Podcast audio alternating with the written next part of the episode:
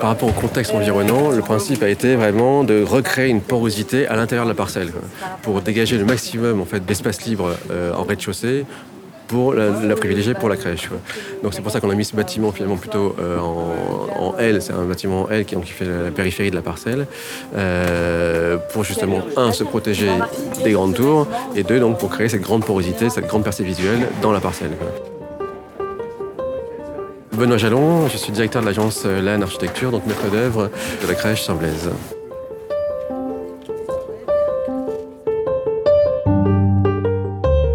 Paris fait Paris, le podcast. Épisode numéro 9, La crèche Saint-Blaise. Un reportage de David Habitant. La crèche Saint-Blaise s'installe dans le 20e arrondissement de Paris. Le bâtiment, conçu par l'agence LAN Architecture, vient en remplacement d'un ancien équipement, aujourd'hui détruit, qui prenait place à quelques dizaines de mètres de là. Dans le cadre de l'opération Paris fait Paris, qui rend accessible aux Parisiens le travail de conception et de réalisation des équipements publics de la ville, une visite a été organisée par le CAE de Paris en présence de quelques-uns des acteurs du projet. Les architectes, bien sûr, mais aussi les élus et les différentes administrations parisiennes qui ont participé à la conception, à commencer par Elisabeth Fusy, de la direction des familles et de la petite enfance. Donc euh, le quartier était déficitaire en place, donc on, a été obligé de retrouver un foncier pour refaire euh, une, crèche euh, dont la capacité est plus importante que l'ancienne, puisqu'avant on était à 66 sur Davout et là c'est une crèche de 99. Donc ça va permettre d'accueillir les enfants du quartier de façon satisfaisante. Et ici, c'est un multi-accueil, ce qui veut dire qu'en en fait, on pourra avoir euh, un certain nombre d'inscrits supplémentaires par rapport à l'utilisation qui est faite par les parents de l'offre d'accueil qu'on a dans cette crèche. Je rappelle que le 20e arrondissement compte 85 lieux d'accueil de tout petits désormais, parmi lesquels 48 équipements municipaux et 37 associatifs. Frédéric Calandra, maire du 20e arrondissement de Paris. Et en 10 ans, on a livré euh, plus de 1000 places euh, en crèche dans le 20e arrondissement. Et c'était nécessaire parce qu'on était de loin le plus déficitaire. On avait une file d'attente en 2008 de plus de 4000 par an de demandeurs. Et maintenant, on a descendu la file d'attente euh, en dessous des 1500. Et dans deux ans, on vous invite au prochain chantier, boulevard d'Avou, avec crèche. Exactement. Euh, alors avant que je donne la parole aux architectes, est-ce qu'il y a d'autres euh, prises de parole qui aimeraient être faites? Je vous laisse la parole, allons dans le cœur du sujet. Alors, assez rapidement, euh, nous, cette aventure a commencé en, 2010, pour être exact, par le gain du concours, évidemment, c'est pour un concours chez nous. Benoît Jalon, cofondateur de l'agence LAN Architecture. on a fait nos études en, un an et demi, 2011-2012. Malheureusement, euh, on a dû stopper en fait, le, cours des, du chantier, au, tout début du chantier, pour un problème de pollution, pollution du site. Parce que je crois qu'avant, il y avait un ancien pressing qui n'était pas très loin et qui déversait un peu euh, tous, ces, tous ces produits un peu compliqués euh, sur le site. Euh, et du coup, on a dû attendre entre 4 ans et 5 ans avant de recommencer. Donc c'est pour ça qu'aujourd'hui, on... Vous êtes content On est plutôt content parce que ça fait quasiment 10 ans qu'on a commencé cette histoire. Euh, voilà, donc on est, comme vous dites, dans un site assez contraint. Hein. On est sur, du, euh, sur un R plus 8 à côté, on est sur une grande tour de Paris habitable de côté. Bon, voilà, on est quand même sur un site où il y a beaucoup de monde autour. Donc une façade urbaine tout en bois, avec ce, grand panneau vitré avec une inscription derrière qui signalera, signalera évidemment l'équipement. mais le principe ça a été vraiment de faire une grande porosité dans la profondeur du, site pour justement donc se dire on met toute la crèche d'un côté pour profiter évidemment d'une grande cour euh, pour les enfants. Évidemment. vous verrez que chaque euh, section a un espace extérieur. Donc les grands, je crois que les moyens. Donc il y a les moyens. Alors les, tout petit et petit au premier étage et les moyens au, dernier niveau. Vous verrez qu'à chaque fois il y a un extérieur. Le problème c'est qu'évidemment les, grandes tours comme ça font un masque solaire assez important sur les, espaces extérieurs. On a essayé d'optimiser au maximum les, ensoleillements des, parties euh, habitées, des parties vécues. Il faut imaginer, vu d'en haut, un bâtiment en forme de L, dont le petit côté est installé en fond de parcelle et le grand côté perpendiculaire à la rue avance jusqu'à la limite du trottoir recréer un front bâti. La rue du Clos, qui accueille la crèche Saint-Blaise, a été prolongée il y a quelques années seulement en lieu et place d'arrière d'immeubles. Il s'agissait donc de bien renforcer son caractère urbain avec une construction qui marque une délimitation nette avec la voirie. La façade est habillée d'un bardage de tasseaux de bois disposés à claire-voie, c'est-à-dire espacés les uns des autres. Des tasseaux verticaux au niveau du rez-de-chaussée et horizontaux pour les deux niveaux supérieurs. Donc deux types de matériaux pour cette crèche, hein. c'est très simple en, en façade, hein. on est sur du bois à claire-voie, hein. Euh, et le verre évidemment, euh, forcément pour avoir de la clarté. et C'est du mélèze Oui, c'est du mélèze, exactement. Exactement. Et qui vieillit plutôt bien, quoi. Voilà. Qui grise évidemment, forcément il va griser, parce qu'il n'y a pas de, de lasure dessus. Mais justement, c'est ça qui fait la beauté du bâtiment, c'est que voilà, le bâtiment va évoluer dans, son, dans sa vie, et donc euh, à un moment donné, ça va, ça va le griser. On a ici, donc, ce que vous ne voyez pas aujourd'hui encore, hein, c'est donc il y aura un- vraiment une, là où il y a des, des- des barrières, donc ce sera plutôt une allée en fait pour les parents pour aller jusqu'au bout de la crèche, qui est donc euh, l'entrée de la crèche jusqu'au bout, et toute cette partie-là qui est un espace planté là où il y a de la terre, euh, et un espace de cours plutôt avec du play-top, c'est-à-dire le- l'espèce de revêtement pour crèche là exprès, qui est un espèce de, de- de- de plastique, Amortissant amortissant, amortissant et acoustique aussi, euh, qui va permettre quand même d'amortir un peu les, les- les sons pour les quelques voisins qui donnent évidemment sur, euh, sur le bâtiment. Voilà, euh, je crois qu'on peut commencer à peut-être une petite visite. Ou, euh, On va avancer. alors, je ne sais pas par où on passe. Donc, On va passer par Je te laisse passer. euh. D'accord. Tu fermé, il y a le... Exactement.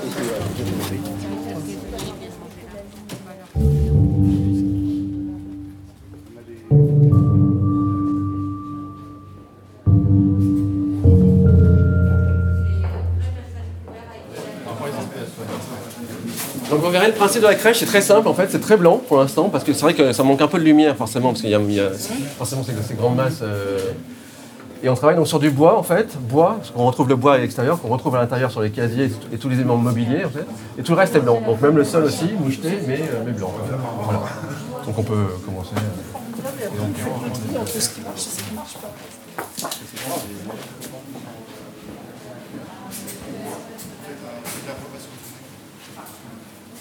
Voilà, on retrouve ce bois donc, sur les casiers, on retrouve ce bois sur les portes, on retrouve ce bois sur les, les- les éléments mobiliers, des, des- des plans de change ici. Le, le blanc évidemment pour les plans de change aussi. Donc là on est sur une pièce d'éveil des, des grands en fait. Les c'est grands, ça c'est la section des grands. Voilà, avec Donc, les, les- ça c'est des pièces pour euh, Salle c'est de repos, hein, de repos, voilà. de part et d'autre. Donc deux, deux salles d'éveil, le poste de change au milieu. Allez-y, entrez, entrez, soyez pas timide. Après, ça, ça communique. hein. À part, à quelques différences près, c'est-à-dire que la salle des grands, où euh, il y a certaines salles où au lieu d'avoir une porte au niveau du poste de change, on aura un portillon.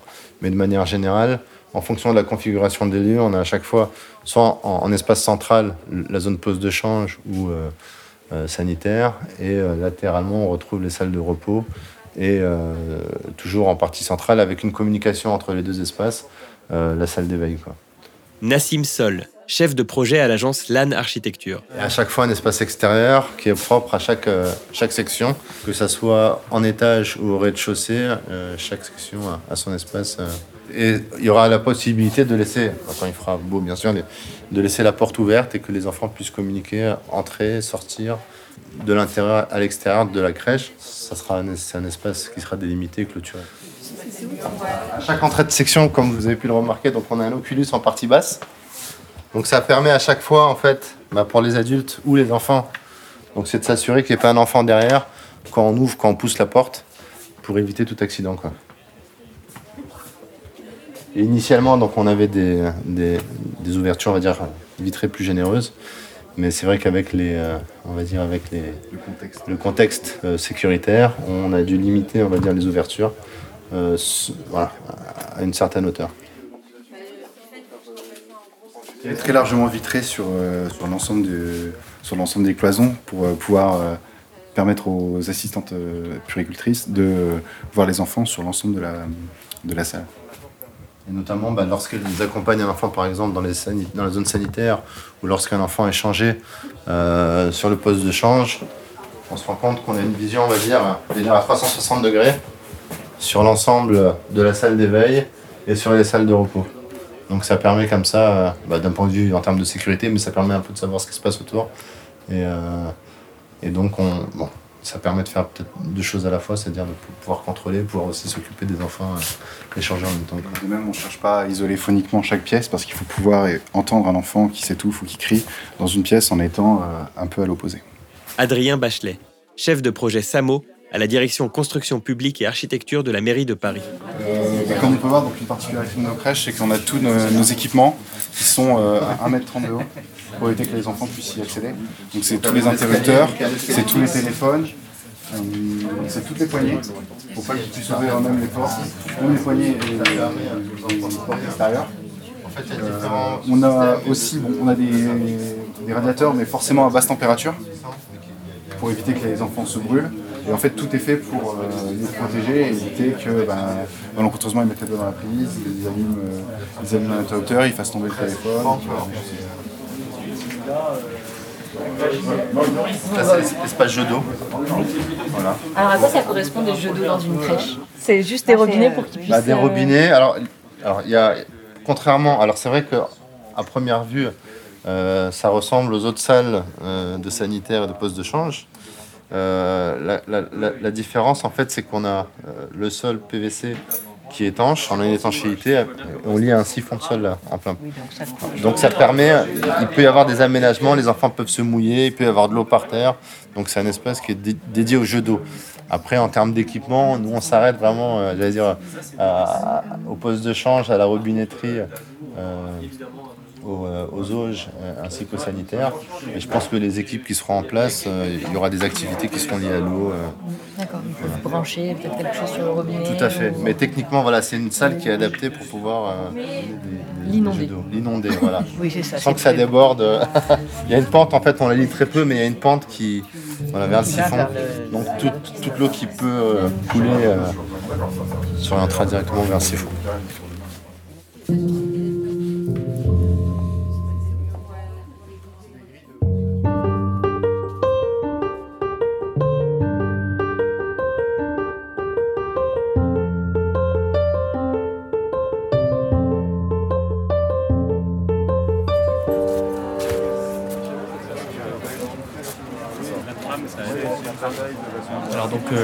Je suis le chef de la circonscription des affaires scolaires et de la petite enfance du 20e.